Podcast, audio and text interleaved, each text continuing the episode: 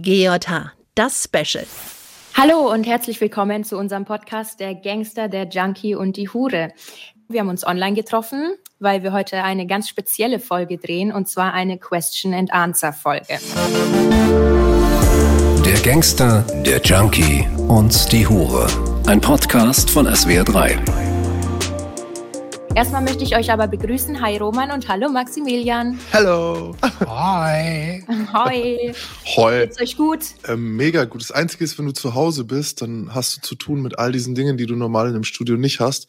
Bei mir, die renovieren, äh, gentrifizieren den ganzen Block, um mehr Miete verlangen zu können von den Leuten, die dort wohnen. Und es kann sein, dass es zwischendrin bohrt und dann hört ihr mich zum Fenster gehen und schreien und toben und kann Damit passieren. Können wir umgehen, glaube ich.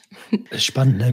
Der Fokus, der ist dann doch immer mal wieder kurz weg, weil einfach Alltag passiert, vor dem man ja normalerweise im Studio befreit ist. Da haben wir ja gleich schon eine Frage beantwortet vom Tobi 426er, wie es uns heute geht. Und glaubst du jetzt Tobi 426 oder? 426er klingt, glaube ich, besser, ne? Ich Glaubt das ihr, dass er so wirklich heute meint? Weil irgendwie die Ich glaub, Zeit er- so strange ist. Und zurzeit mehr als angebracht. Ich glaube, da spricht darauf an, dass wir jetzt in dieser Endlosschleife der Unberechenbarkeit äh, stecken. Also Roman hat es schon erwischt mit Corona, mich hat es schon erwischt mit Corona, Tara noch nicht. Ne, ich bin immun. Oder du warst Patient Null. Du, ähm, heißt es nicht auch, Cannabis blockt irgendwas, das Ja, ja, ja. Corona kommt und so. Erst dieses Koks hilft gegen Corona, dann war schon Aha. so äh, Robert Downey Jr. so, ja!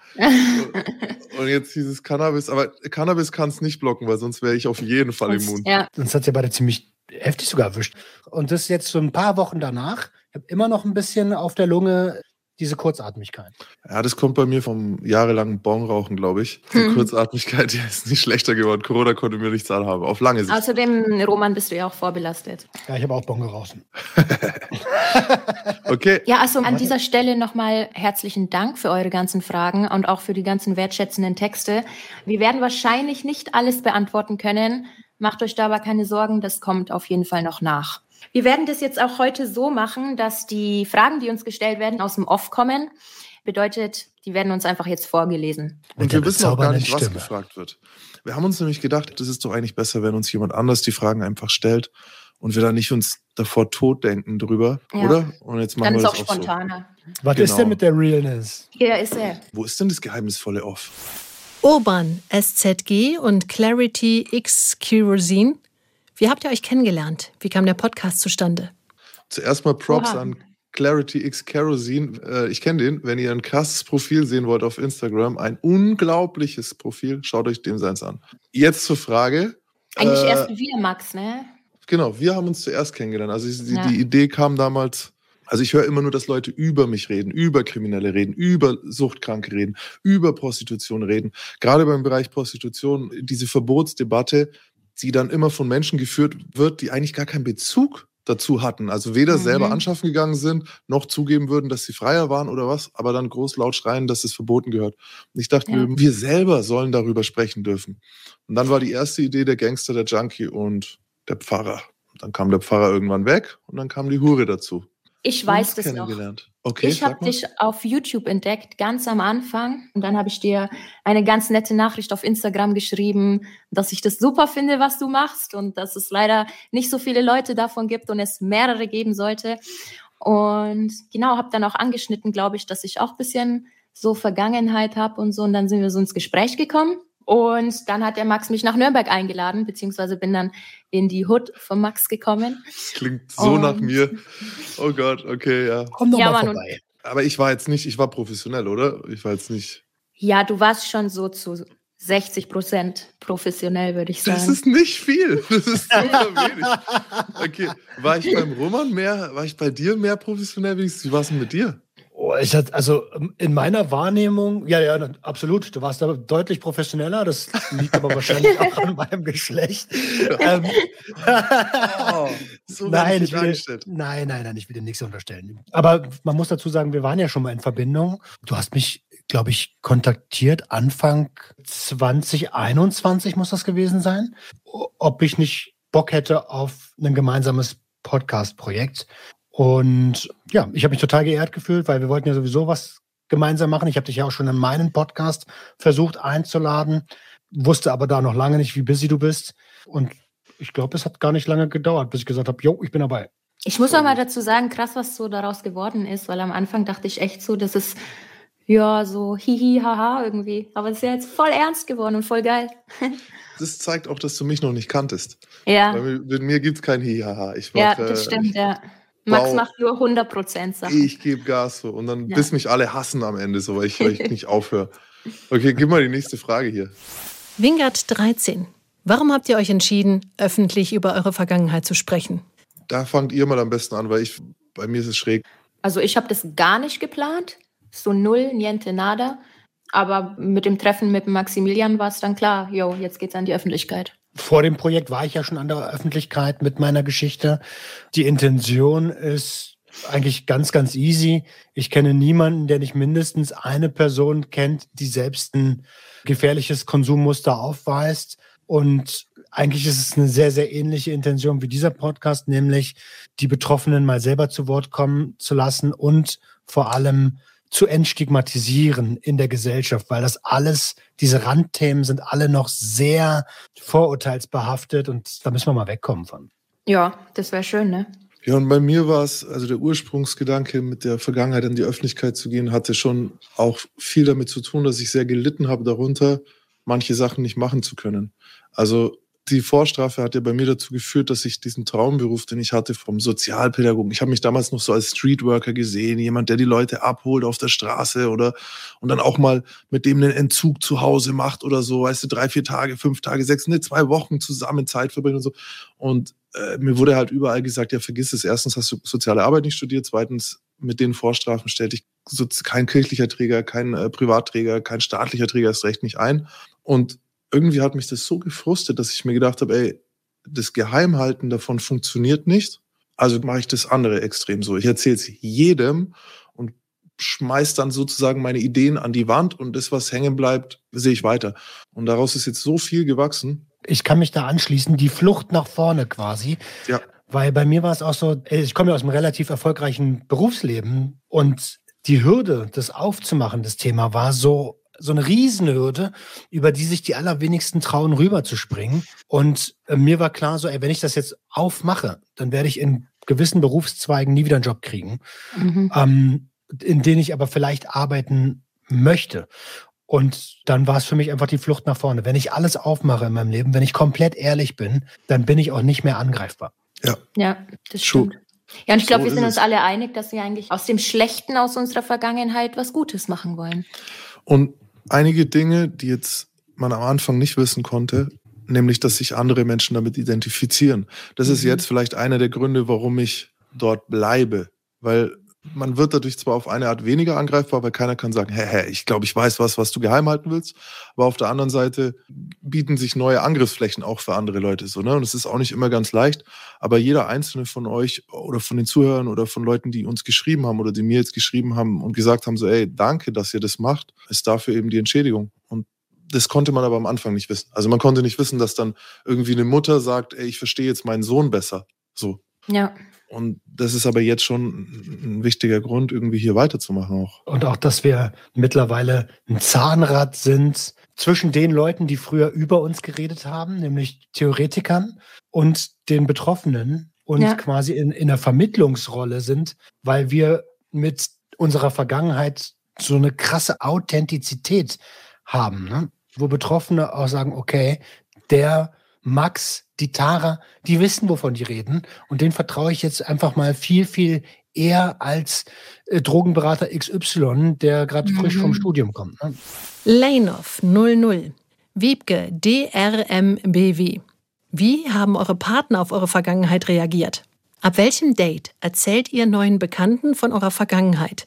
Beispielsweise von deiner Vergangenheit als Hure, Tara. Also bei mir war das so, dass mein Partner mich damals kennengelernt hat, als ich noch Prostituierte war. Somit, ähm, ja, ich glaube, der fand es jetzt nicht so schlimm. Aber da interessiert mich vor allem der zweite Teil. W wann würdest du es jemandem sagen, Aber wenn du jemanden nicht. kennenlernst? Boah, das ist also voll unterschiedlich halt geworden. Noch so vor einem Jahr oder so habe ich das immer jedem auf die Nase gebunden, weil ich auch wollte, dass die Leute wissen, was meine Vergangenheit ist und ich denen ihre Reaktion auch sehen wollte. Mittlerweile ähm, erwähne ich es jetzt nicht gleich beim ersten Treffen, vielleicht beim dritten Treffen oder so. Glaubst du, es gibt einen Tipp, wann ein guter Zeitpunkt ist, sowas zu sagen? Also ich bin immer dafür, dass man das direkt am Anfang sagt, weil es dann keine großen Überraschungen gibt. Aber ich habe jetzt keinen Tipp, wann. Also das muss jeder für sich selber wissen, wie er sich damit wohlfühlt. Es wird nie einen richtigen Zeitpunkt geben. Niemals. Gibt's einen falschen? Ja, klar, gibt es einen Fall. Also für mich ist der falsche. Ich liebe dich. Vielleicht. Möchten Sie die hier stehende zur angetrauten Ehefrau nehmen und so, halt, übrigens, ich war Prostituierte, jetzt ist es raus. Meiner Meinung nach, ähm, wenn dich ein Mensch liebt, dann liebt er dich auch, obwohl du Prostituierte warst. Aber trotzdem finde ich es schon besser, wenn man von Anfang an offen damit umgeht. Ja, An Roman und an mich. Untereinander zu tun. Das hat ja auch Sorry, was, was? mit Wertschätzung untereinander zu tun. Also Liebe bedeutet ja auch ein bisschen Ehrlichkeit untereinander. Ne? Ja, Oder vielleicht auch an uns. So haben, haben wir, gäbe es für dich, Roman, eine Situation, wo du. Wann würdest du es hören wollen? Ja, wahrscheinlich schon gleich am Anfang. Aber würde es noch mal was ändern, wenn du es später hörst, dass die Frau tatsächlich davor Prostituierte war? Also ich glaube, es wäre sogar förderlich, es später zu hören. Damit, äh, gerade am Anfang, ähm, in der Kennenlernphase, gibt es noch nicht so viele Gefühle füreinander und da gibt es dann halt auch viel mehr Raum für Vorurteile. Und eigentlich ist das ja eine Situation, die echt äh, Raum für Vorurteile hat. Ne? Ich will es gleich am Anfang hören. Da weiß ich, das Mädchen kann für sich selber sorgen. Da muss ich mich nicht drum kümmern. Hey, mach dir eigene Kohle klar und im Notfall, wenn Daddy mal nicht, nicht arbeiten geht, Das ist, das ist ja, kr- krass. Die Antworten sind eigentlich beide voll toxisch männlich. So einmal kann sich diese Frau überhaupt selbst versorgen oder muss ich das tun? Und, und das andere Mal so, Moment mal, ich will erstmal eine Bindung aufbauen, bevor ich, bevor ich Die ganze Wahrheit kenne. Oh, wir sind beide Scheißtypen. Hör mal auf. Ich würde es immer Stimmt. relativ früh sagen, dass ich vorbestraft bin. Also habe ich auch schon vorher. Erstens ist es ein mh, tatsächlich ein guter Opener, wenn man jetzt flirten will und tatsächlich nur ein Date haben will oder so, dann ist es gar nicht mal so schädlich. Ja, hey du, ich war in Haft, hab was hinter mir, ich habe einiges erlebt, so irgendwie. Und zweitens, stell dir vor, du kommst zusammen in eine Polizeikontrolle oder so, dann wird's peinlich, wenn der andere nicht weiß, oh ja, warum die Polizei so besorgt ist. Bei, stimmt. bei meiner Thematik ist ganz einfach. Ich date einfach nicht mehr. Ich bin ja kurz davor zu heiraten. Na, stimmt jetzt Ich habe es ihr sieben Jahre, nachdem wir zusammen waren, gesagt. Ja, ja. Was meine Aussage bestätigt. Also erstmal Gefühle. Zulassen. Aber langsam, langsam, da langsam, also so sieben, scheibchenweise. in sieben Jahren, also nach sieben Jahren ist so der Zeitpunkt, wann man das sagt, meinst du? Da bin ich aber gespannt, was du dann in den nächsten sieben Jahren sagst oder dann in 14 Jahren oder 21 Jahren. Oh mein Gott. Also in sieben Jahren erzähle ich ihr dann von meiner kriminellen Karriere. Und, und von deiner Vergangenheit als Ich wollte ich Prostituierter. wollt gerade sagen. Genau. Beides. So. Also hört euch die Episode an, das wisst ihr ja. Ich hatte einfach panische Angst, dass sie mich verlässt. So Ja. aus heutiger Sicht, ganz ehrlich, bei meiner Problematik so früh wie möglich aufmachen. Ja. Ich muss auch sagen, so ich will auch eigentlich gar nicht mit irgendjemand groß was zu tun haben, der mich da jetzt auch groß verurteilt. Eben. Ralph die 86, Hugo and Paul und Xantines fragen: Tara, warum zeigst du dein Gesicht nicht? Wirst du es jemals zeigen? Ich zeige mein Gesicht nicht, weil es zu schön für euch ist. Nee, warum zeige ich eigentlich mein Gesicht nicht? Oh Mann, ey. Oh, eine patzige Antwort hier. Ich frage auch immer, warum sie Gesicht nicht. Ich, ich schieb nur nicht, weil ich kann nicht sagen, mach, aber Mhm. ich würde sagen, gerne mach. Also es geht ähm, nicht darum, dass ich mich jetzt irgendwie schäme. Also so jetzt aus jetziger Sicht würde ich auch mein Gesicht zeigen. Es geht mir nur um eventuelle Kinder, die ich mal haben werde. Klar kann man seine ähm, Kinder so groß werden lassen, dass sie davon erfahren. Aber ich kann damit umgehen, wenn ich gemobbt werde, wenn ich beleidigt werde. Aber ich kann nicht damit umgehen, wenn meine Kinder aufgrund meiner Vergangenheit gemobbt oder angefeindet werden. Ich mag es nicht, wenn meine Eltern angefeindet werden. Finde ich auch vollkommen plausibel und das ist auch zu akzeptieren. Ganz einfach. Kann man halt nicht mehr Das sind- rückgängig machen. Das sind halt Themen, die sind noch nicht so weit in der Gesellschaft, dass man seine zukünftigen möglicherweise Kinder schützen möchte.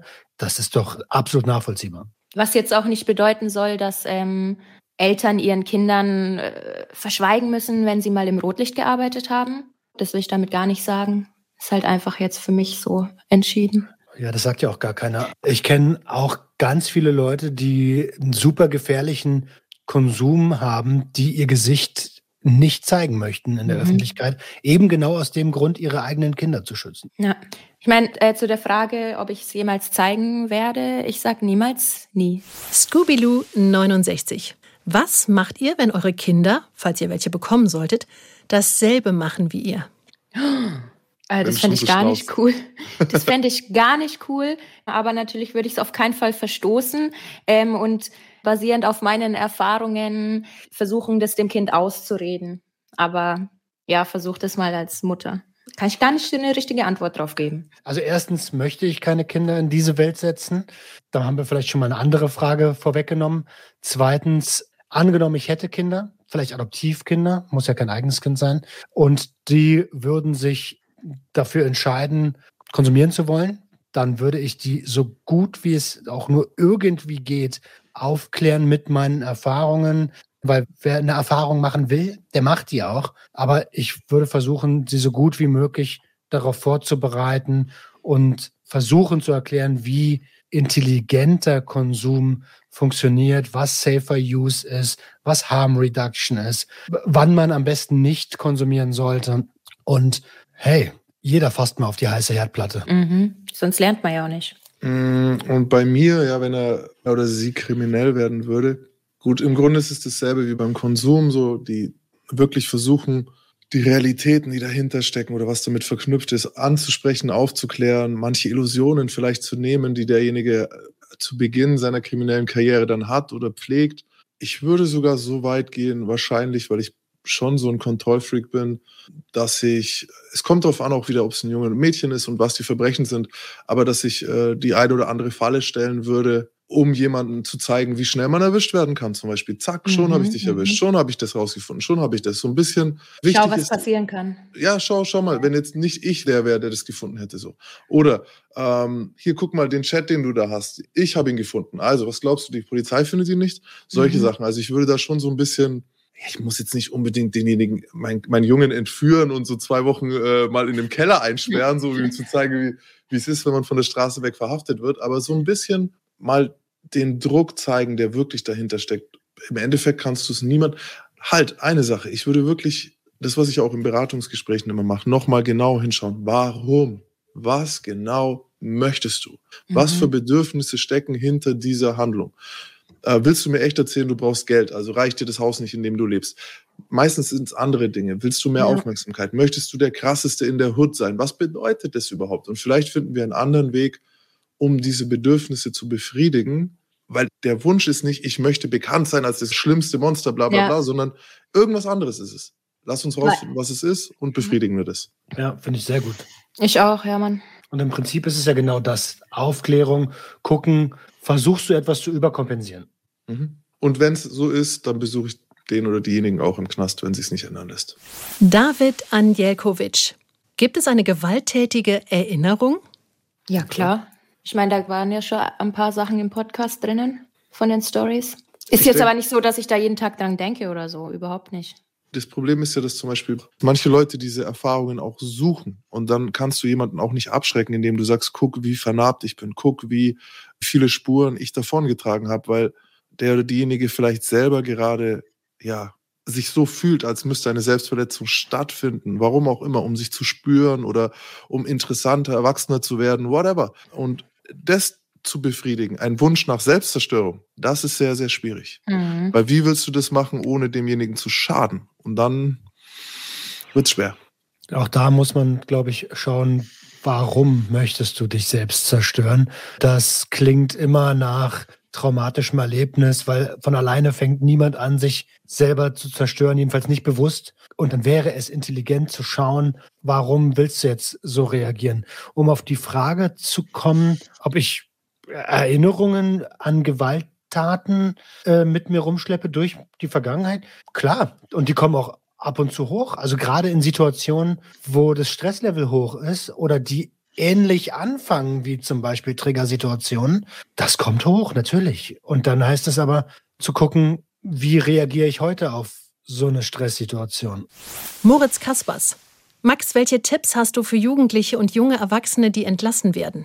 Ähm, die Entlassung beginnt schon vorher. Verlasst euch nicht auf den Start, dass ihr euch ein gemachtes Nest macht oder so, sondern beginnt schon wirklich in der Endphase eurer Haft, also im letzten Drittel, letzten Viertel, bevor ihr wisst, es geht langsam raus, an euch zu arbeiten und so ein bisschen Dinge zu erlernen, die dir dann draußen auch was nützen. Also nicht nur, ja, Bizeps und irgendwie Zeit rumbringen, was halt im Knast wichtig ist, sondern tatsächlich vielleicht da schon ein bisschen anfangen, auch mal Sachen zu machen, die man jetzt nicht so gerne macht oder so, damit man sich draußen dran gewöhnt.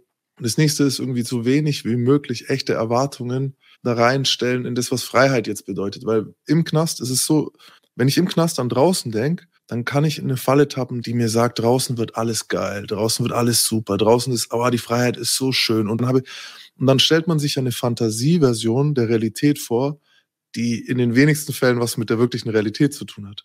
Und dann crashen diese Leute hart, wenn sie dann merken, so, ey, warte mal, äh, irgendwie kann ich mir jetzt nichts leisten und ich wohne ja gar nicht bei Palmen am Strand, so wie ich es mir vorgestellt habe, sondern ich wohne wieder in der Hood.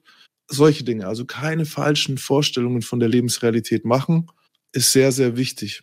Und dann wirklich, dann kommt es darauf an, was für Möglichkeiten man hat. Ich kann jetzt jemanden nicht raten, ja, zieh um, wenn jemand überhaupt keine Mittel hat. So. Auf der anderen Seite habe ich Leute gesehen, die es geschafft haben. Der hat zu mir gesagt, ey, ich habe hier nichts und ich habe in Hamburg nichts, also kann ich auch in Hamburg wohnen. So, das fand ich sehr interessant. Das habe hab ich auch Leute gesehen, die sind genau mit dem Geld für zwei Wochen Pensionaufenthalt in eine andere Stadt und haben das geschafft. Das sind so Dinge, also die Entlassung geht in Haft eigentlich los und da hilft euch keiner dabei. Bereitet euch selbstständig vor auf diese Entlassung. Viel mehr Tipps, so ja, vielleicht der, der wichtigste Tipp ist, wenn ihr zurückgeht dorthin, wo ihr herkommt und ihr tut, was ihr davor getan habt, dann werdet ihr genau dasselbe Resultat bekommen. Also ändert euer Verhalten, sonst wird genau dasselbe wieder passieren, was davor passiert ist. Das ist ein ganz bekannter Spruch von Albert Einstein, glaube ich. Die Definition von Dummheit ist immer dasselbe zu tun und andere Ergebnisse zu erwarten. Richtig. Und das ist der Tipp. Ihr wollt, dass es anders läuft, verhaltet euch anders, geht andere Wege. Vielleicht als abschließender Tipp wirklich das Mindset ist es. Wenn ihr überlegt, ihr habt ein feindliches Mindset davor gehabt oder ein ängstliches Mindset oder ein aggressives Mindset, das ist es, was euch dorthin gebracht hat, wo ihr wart. Also versucht ein anderes zu entwickeln. Es geht in kleinen Schritten los. Schaut andere Jugendliche oder andere junge Erwachsene nicht als Feinde an. So, das war bei mir ein Riesenschritt. Nicht jeder, der mir entgegenkommt und mich anguckt, denkt sich gerade, oh, was, was ist der Wichser? Was läuft hier auf meiner Straße so? Hm. Und plötzlich habe ich Lächeln bekommen von anderen Menschen. Xanji Tax. Wenn ihr das Leben resetten könntet, was, wer oder wo wärt ihr heute gern? Die Frage wird mir oft gestellt. Und ich sag's dir, wie es ist. Ich würde gar nichts ändern, weil ich wäre sonst nicht die Person, die ich heute bin. Wir können uns ganz, ganz viele Luftschlösser bauen und uns wünschen, dass wir in rosarote Wattebäuchen geboren worden wären. Und manche haben auch das Glück, manche haben es eben nicht. Und der einzige Tipp, den ich an der Stelle geben kann, ist so früh wie möglich zu akzeptieren, in welcher Realität man aufwächst und zu gucken, wie kann ich wachsen? Und dann tust du eigentlich schon das Beste. Also ich kann das gar nicht sagen, weil ich nicht weiß, was es sonst noch so gibt.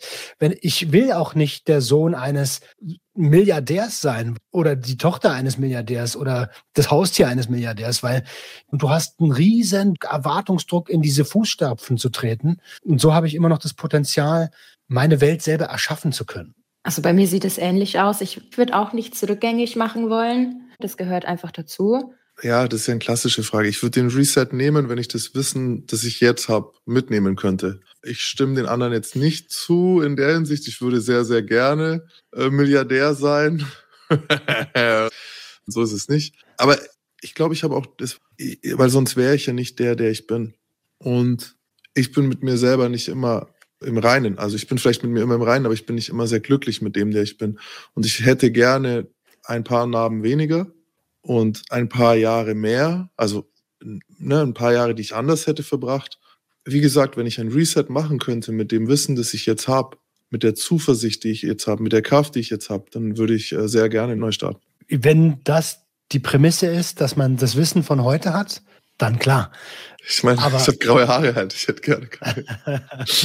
Aber wenn die Frage wirklich so ist, was würdet ihr ändern, so dann kann ich nur sagen, nix, weil wenn ich das Wissen von heute hätte, okay, dann hätte ich meinen Sport durchgezogen, in der ja, Hoffnung, Profi zu werden. Und uh. aber dann wüsste ich nicht, ob ich einer von diesen Spritz Tour-Skandalen bei der Tour de France geworden wäre. Außerdem würden wir dann gar keinen Podcast heute machen. Das wäre echt schrecklich. Nein, das wäre wirklich schrecklich. Äh, tatsächlich bin ich ja auch das, was ich sein wollte. Ich habe bloß diesen ewig langen Umweg gemacht. So, ich wollte als Kind schon eigentlich Künstler sein oder irgendwie mit Kunst mein Geld verdienen, Geschichten erzählen, Bilder malen, weiß ich nicht, ähm, Menschen treffen, Menschen berühren. Also ich mache das jetzt, was ich immer machen wollte. Insofern will ich auch nichts ändern. Trotzdem hätte ich gerne ein bisschen weniger schlaflose Nächte. So, ne? Loco 1312, Schuh Vanessa und Christine Müller. Seid ihr wieder im normalen Leben angekommen oder kämpft ihr noch mit Vorurteilen? Wie schwer oder leicht habt ihr euch am Anfang mit eurem neuen Leben getan? Also ich kann sagen, ich bin noch nicht 100% angekommen. Ich tue mich immer noch schwer mit einem normalen bürgerlichen Leben, bin aber schon um einiges weiter als jetzt, keine Ahnung, vor einem Jahr oder so vor zwei Jahren. Wo scheitert es oder wo fehlt es noch oder wo, wo merkst du das, dass du noch nicht angekommen bist? Das merke ich an meiner Tagesplanung oft, dass ich immer noch diesen Rhythmus habe, dass ich gerne machen will, also wie ich es will, ohne feste Arbeitszeiten oder sowas, ähm, dass ich in diese Trägheit manchmal reinkomme. Und ich merke es schon manchmal auch, ja klar, im finanziellen, ne? Mhm. Der Unterschied halt einfach zu früher. Also klar, ich habe mich schon daran gewöhnt, aber noch nicht ganz. Mhm. Ich sag's dir, wie es ist. Ich weiß gar nicht, was ein normales Leben sein soll.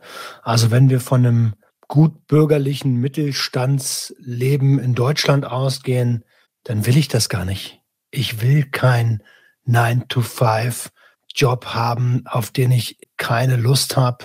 Also ich möchte, dass mein Leben was Besonderes ist. Und das war es bisher im negativen Sinne, aber das wird es jetzt im positiven Sinne auch wieder. Und ich glaube, ich werde niemals in einem normalen Leben ankommen, Dafür bin ich einfach nicht der Charakter. Ich würde jetzt nicht so weit gehen wie du, Roman, zu sagen, dass es irgendwie so viele Leute ihre Jobs nicht mögen oder so. Das ist, das kommt, glaube ich, eher aus der Blase, in der wir sind. Also wenn ich jetzt meine Mom anschaue, so die bemeckert ständig über ihren Job, aber die liebt ihren Job auch gleichzeitig so. Das ist so ein bisschen dieses, die Blase, in der wir uns bewegt haben, da war ja wirklich, die Leute konnten teilweise ihre Jobs nicht halten, die halten es nicht aus, die würden alles lieber tun, als jetzt dorthin gehen und so. Aber ich glaube, die meisten Leute, auch wenn sie jetzt vielleicht nicht das haben, worüber sie sich als Person jeden Tag neu definieren, machen sie ihre Jobs vielleicht auch ganz gern oder, oder, oder haben die Kollegen auch gern oder mögen auch die Sicherheit des Angestelltenverhältnisses und so weiter. Vielleicht sogar dieses 9 to 5 oder so. Wir sind da schon speziell, dass wir damit halt so gar nicht klarkommen. Ich muss aber sagen, ich bin für mich komplett in der Normalität meines Lebens angekommen. So, also ich habe einen 9 to 11 Job so. Also ich sitze hier jeden Tag 12, 13, 14 Stunden und habe aber nie das Gefühl, dass ich jetzt das nicht gerne machen würde oder so. Und auch wenn ich sicher kein normales Leben habe, am einen Tag bin ich auf irgendeinem Rap-Video dreh und am nächsten Tag bin ich in Berlin und jetzt nehme ich heute mit euch auf, dann habe ich einen Fitnessstudio-Tag so. Also das ist nicht normal, aber für mich ist es sehr normal. Erfüllend auch, viel erfüllender erfüllend. als unser altes Leben. Und wann habe ich gestern reingeschrieben, endlich Feierabend? Um 23 Uhr, glaube ich, mit diesem mhm. Video mit dem alten Da sahst du sehr alt aus. aber es ist deutlich erfüllender als früher, wenn es auch trotzdem nicht normal ist.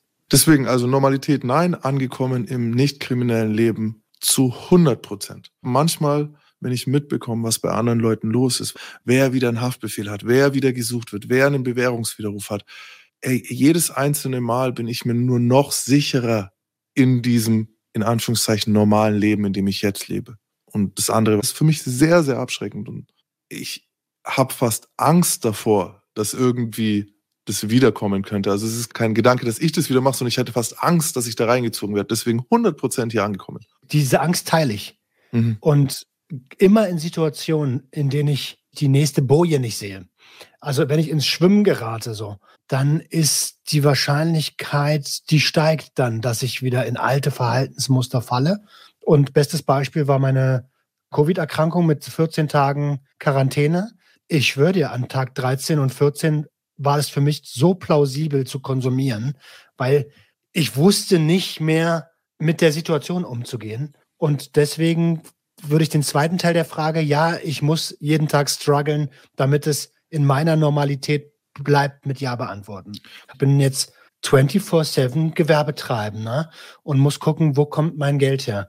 Dann fällst du 14 Tage lang aus. Das heißt, du kannst 14 Tage lang kein Geld verdienen. Und als ich den Positivtest gesehen habe, da bin ich erstmal aus meiner Festigkeit rausgebrochen. Ich habe diesen zweiten Strich gesehen und habe angefangen zu heulen. Ich dachte, Alter, jetzt hast du hier gerade, weiß ich nicht, wie viele Leute vielleicht angesteckt. Vielleicht Boah, kennst du das. Ey, weißt du noch, wann meine Mail Ja. kam? So, du, ich kam von einer Messe. Ich habe mich dafür nicht schuldig gefühlt, rechtlich, weil ich habe mich an alles gehalten, ge- was das Gesetz erlaubt hat. Aber ich bin auf einer Messe, ich mache Interviews, ich spreche mit Leuten und dann habe ich abends Halsschmerzen. Und in der Früh schlimmer. Und bevor ich auf die Messe gehe, mache ich diesen PCR-Test. Ich hatte ja Termine an dem Tag. Bam, Mhm. bin positiv. Stehe auch noch in der Gedächtniskirche in Berlin. Schau sie Decke an und denk mir, oh fuck. So, weißt du? Und dieser Moment dann, wenn du raus versuch, versuchst, wen hast du denn an dich rangelassen? Und es waren bei mir locker 300 Leute. Und ich so, ich bin ein Superspreader-Monster. Und dann habe ich wirklich versucht, so viele Menschen wie möglich anzurufen. Und äh, bei dir ja auch. Und kein einziger, weder meine Frau noch irgendwer anders. Ich hatte ja im Hotel mit einem Freund übernachtet. Niemand war positiv am Ende. Und das war das Schönste an dieser ganzen Nummer so, weil ich habe mich so schlecht gefühlt. Ja, also ich fühle ich voll, komme ich ganz mit, wirklich. Mein bester Freund hat sich bei mir angesteckt, aber das hat eine Viertelstunde gedauert. Und dann konnte ich wieder logisch denken und sagen, hey, du bist nicht schuld an der Situation. Ganz wichtig in dem Moment für mich zu verstehen. Aber trotzdem falle ich 14 Tage aus. Und laufende Rechnungen laufen ja. Jeder Gewerbetreibende wird das kennen. Das ist neu für mich und es ist noch nicht so einfach, damit umzugehen. Und da warst du aber auch wieder raus aus dieser Normalität durch die Quarantäne Ja, und durch den ganzen Mist. Vielleicht kannst du noch mal erklären, warum man dann in so einer Situation, ja eigentlich spricht ja alles dagegen, jetzt auch noch ein neues Fass aufzumachen, in dem ich konsumiere. Warum erscheint es gerade da verlockend? Das ist auch relativ einfach erklärt. Glücksgefühle von außen zuzuführen. Also pathologische Spieler kennen das. Die sind gerade kurz davor, alles zu verlieren und spielen aber trotzdem. Und genauso ist es bei einer Substanzgebrauchsstörung ja auch. Das ist die Flucht in die Sicherheit, die man schon kennt, auch wenn die nicht gut ist. Weißt du, was lustig ist? Ich habe das ja auch während der Quarantäne auch gedacht. Bei mir war es das erste Mal, glaube ich, seit 18 Monaten, hätte ich Zeit gehabt. Ich hatte zwar Deadlines, aber ich hätte theoretisch mich jetzt drei Tage wegballern können. Und dann war ich daheim gesessen, habe ich mir gedacht, ich kann doch nicht während meiner Corona-Quarantäne solche Gedanken haben. Aber der war da. Es ist ja auch mittlerweile statistisch aufgearbeitet, dass der Konsum seit der Pandemie gestiegen ist. Natürlich Ja. mit Alltagsdrogen wie Alkohol, Kaffee, Nikotin und so, ne? Weil illegale Substanzen schwieriger erfasst werden können. Aber, Aber- auch dort ist der Konsum gestiegen. 100 Prozent. In der Lockdown-Zeit haben die Leute geballert, was geht. Ich kenne Ticker, die haben mir gesagt, ja, ausverkauft. Krisen, egal was. Ein gemeinsamer Bekannter von uns, der war ausverkauft. Immer, jeden Tag. Nee, ey, ein Hoch auf die Normalität. Leute, ein Hoch auf die Normalität. Viertelkollektiv, Elegatorus Rex, Isa von Bella. Gibt es Momente oder Erinnerungen, in denen ihr euer altes Leben vermisst und mit Freude darauf zurückschaut? Also, bevor irgendeiner eine Antwort stellt, liebe Grüße an meinen Bruder vom Viertelkollektiv, Junkies aus dem Web, Peace out an der Stelle. Also nach diesem Shoutout natürlich, also ich sag's dir, wie es ist, klar, ich denke oft an mein altes Leben. Liegt wahrscheinlich aber auch daran, dass ich jeden Tag damit beruflich zu tun habe. Und ich wünsche mir nicht das Leben zurück, aber ich wünsche mir teilweise die Unbeschwertheit zurück, die ich als Jugendlicher und auch als jugendlicher Konsument hatte. Heute mache ich mir über jeden Scheiß eine Platte. Und das wünsche ich mir ganz, ganz oft zurück.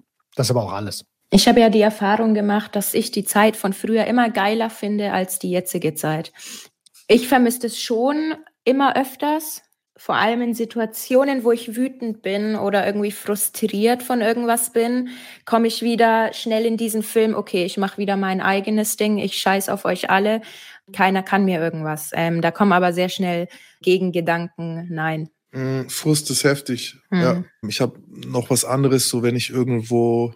Also ich muss dazu sagen, jetzt das letzte Jahr hat sich so viel bei mir getan, dass es wirklich gar nicht mehr ist. Also ich bin zu gut in dem, was ich mache, als dass ich jemals wieder irgendwo anders hinwollen würde. Ähm, eine Sache, die mich immer irgendwie getroffen hat, war Zurückweisung. Darüber haben wir, glaube ich, auch in meiner Neidfolge mal geredet. So dieses Gefühl, guck mal, wie die da schön leben und ich nicht mitspielen darf, so, wenn Jugendliche auf einer Party sind oder was.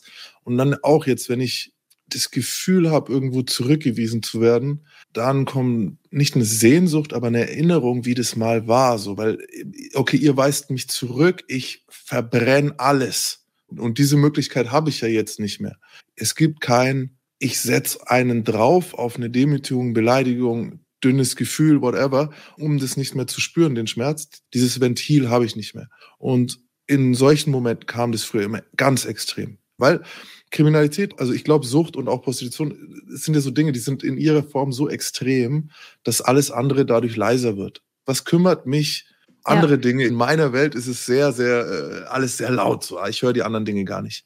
Bei Kriminalität kommt dazu, dass du eben, wenn du Gewalt ausüben kannst, dass du das Gefühl damit das letzte Wort haben zu können. Und das gibt's für mich jetzt nicht mehr. Und vielleicht auch an die Tara.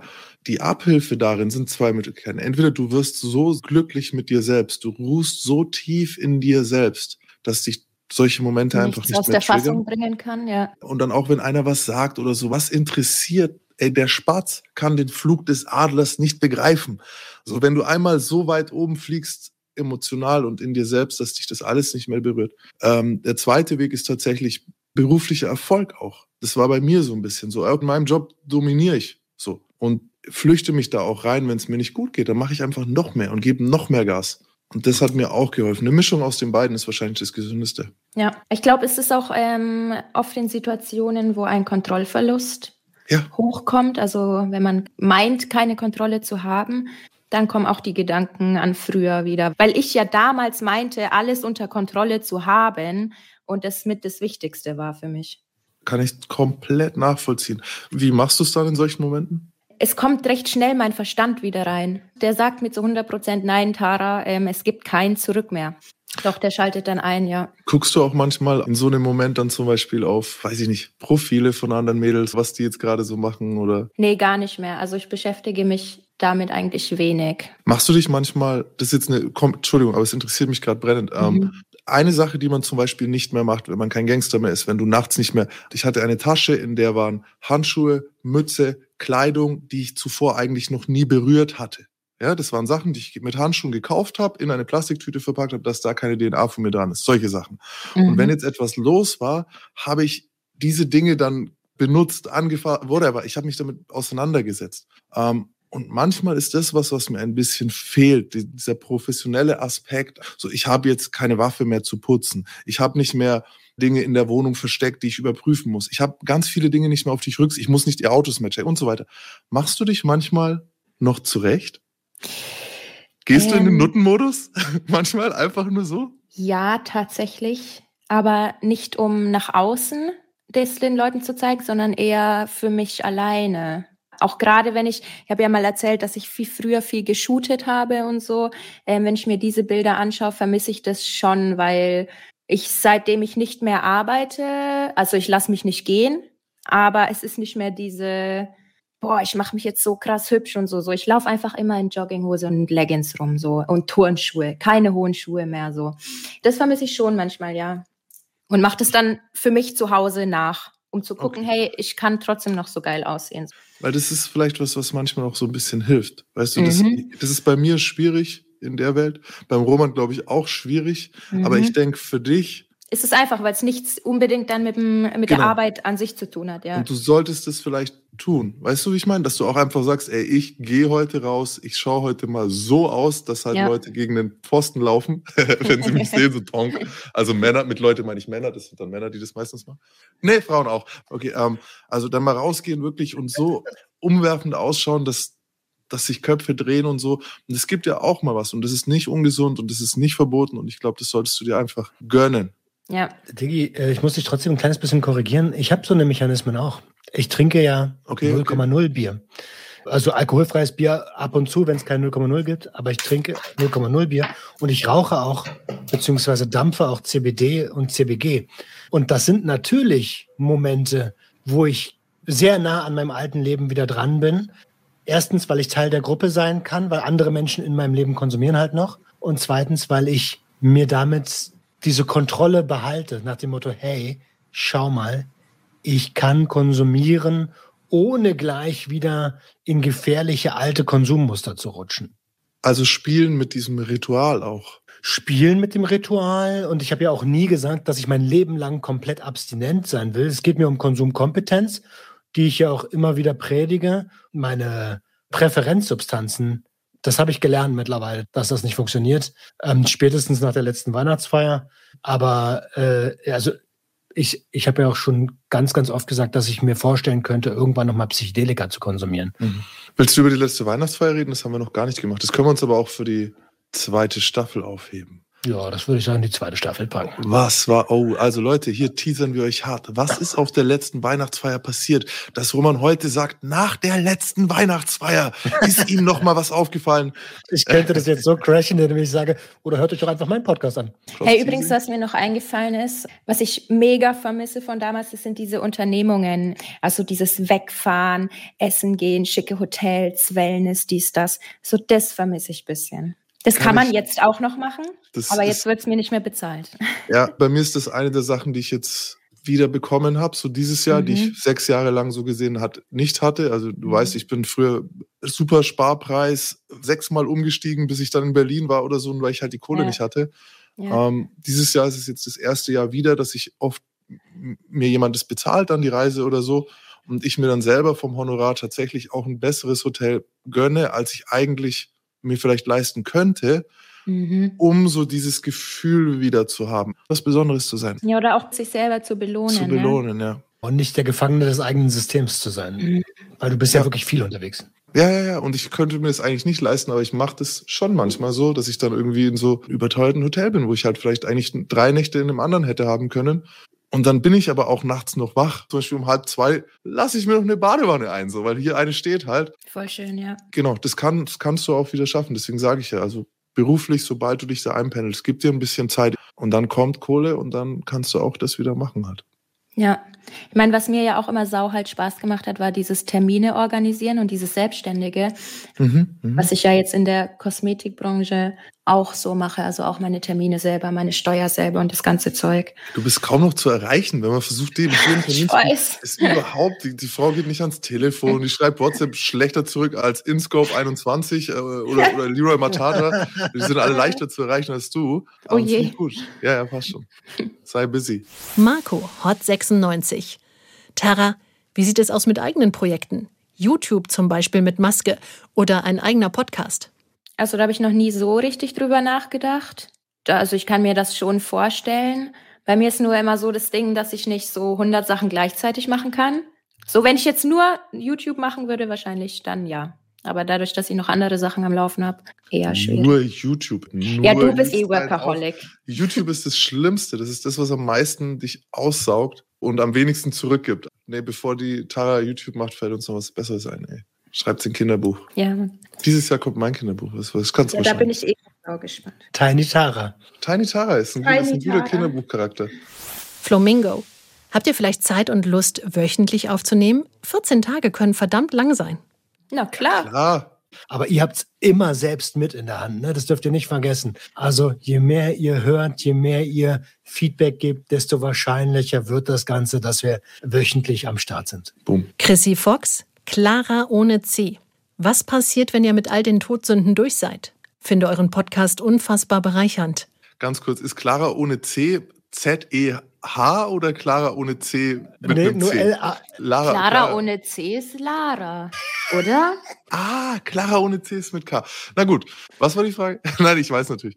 Meiner Erfahrung nach, Zuhörer haben sehr, sehr gute Ideen für mhm. zweite, dritte und vierte Staffeln. Wenn ihr Ideen habt, könnt ihr die natürlich auch gerne noch schicken. Wir haben jetzt eine Idee für die zweite Staffel. Ich gucke mal in die Regie, ob wir die sagen dürfen. Ich kann mir gut vorstellen, dass es auf jeden Fall ein tierischer Spaß wird. Das wird tierisch geil. Das innere Tier in uns. Das ist, wenn man Bandwürmer hat.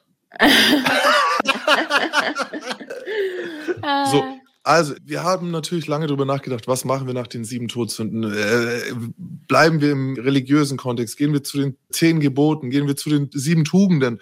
Und dann haben wir uns gedacht, wisst ihr was? Gar nichts davon nee. machen wir. Wir machen was komplett anderes. Die neue Staffel wird heißen Das Tier in uns. Also, wir können euch auf jeden Fall versprechen, dass ihr euch in der zweiten Staffel wiederfinden werdet. Da bin ich ganz, ganz sicher.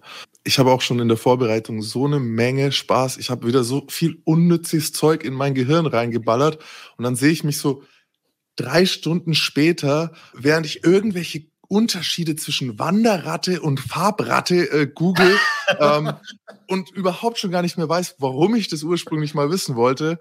Seid gespannt. Ihr werdet eine Menge über kriminelle Tiere erfahren, was keiner wissen muss. Grizzly, J. Keine Frage, nur Respekt für euch alle. Ich würde sagen, komm, machen wir Schluss für heute. Es war eine lustige QA-Folge. Vielen Dank für eure Fragen, für die Interaktion. Ich mache so viele Projekte, aber was hier entstanden ist, habe ich mir nicht ausmalen können. Sina Schwarz, vielen Dank an jeden von euch für diesen unglaublich interessanten Podcast. Also, dass wirklich so viele Leute sich in uns drei wiederfinden können. Ich habe es mir gewünscht, ich habe es mir erhofft, aber ich habe niemals mit dem gerechnet, was jetzt daraus geworden ist, wie viele Leute uns schreiben, dass es ihnen was bedeutet. Vielen Dank dafür. Ja, ich hätte es auch gar nicht gedacht. Mhm. Wahnsinn. Was hier kommt, ist überwältigend. Ahmed, ich komme zwar aus keinem dieser Bereiche, über die ihr da sprecht, aber kann aus meiner Vergangenheit total reflektieren und meine damaligen Emotionen nun neu überdenken. Prinzipiell hätte ich das nie gemacht, obwohl ich weiß, dass ich in der Vergangenheit Fehler gemacht habe. Durch euch habe ich den Reiz bekommen, Fehler aufzuarbeiten und auch für mich zu verarbeiten. Dafür ein großes Dankeschön. Bitte, macht weiter damit. Vielen Dank dafür, das war's für heute. Wer möchte den Sack zumachen? Hat jemand einen schlauen Spruch zum Schluss? Wir wünschen euch Ist so, eine ist- tierisch schöne Woche. Und lasst uns fünf Sterne da bei so Apps wie Spotify und Audible und dem Ganzen. Da kann man überall fünf Sterne geben. Gerade bei Spotify habe ich selbst tatsächlich erst jetzt rausgefunden, wie es geht. Aber es geht. Guckt auf die Startseite, wo der Podcast steht, und dann ist oben links, da steht so, äh, so und so viele Bewertungen. Wenn ihr da draufklickt, dann kommt ihr zum Bewertungssystem und wenn ihr uns da fünf Sterne da lasst, dann hilft es dem Podcast enorm. Also der Algorithmus braucht das. Vielen Dank. Lasst uns fünf Sterne da. Und wenn ihr jemanden kennen solltet, dem dieser Content helfen kann, und da bin ich mir eigentlich sehr, sehr sicher, dann einfach weiterschicken. Das war's für heute. Tschüssi. Tschüss. Tschüss. Der Gangster, der Junkie und die Hure. Ein Podcast von SWR3. Schön, dass ihr dabei seid. Egal, ob ihr uns in der ARD Audiothek, auf swr3.de oder auf einer der anderen Podcast-Plattformen hört. Und wenn ihr jetzt noch nicht genug Sex and Crime habt, dann empfehlen wir euch den neuen NDR-Podcast Jack. Gier frisst Schönheiten. Es geht um einen Frauenmörder, der im Knast zum Schriftsteller wird und nach seiner Entlassung ein Star und Frauenschwarm ist. Jack Unterweger.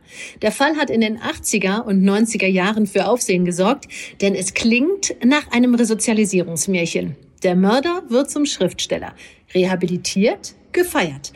Doch die Realität war, der Mörder wird zwar Schriftsteller, mordet aber weiter.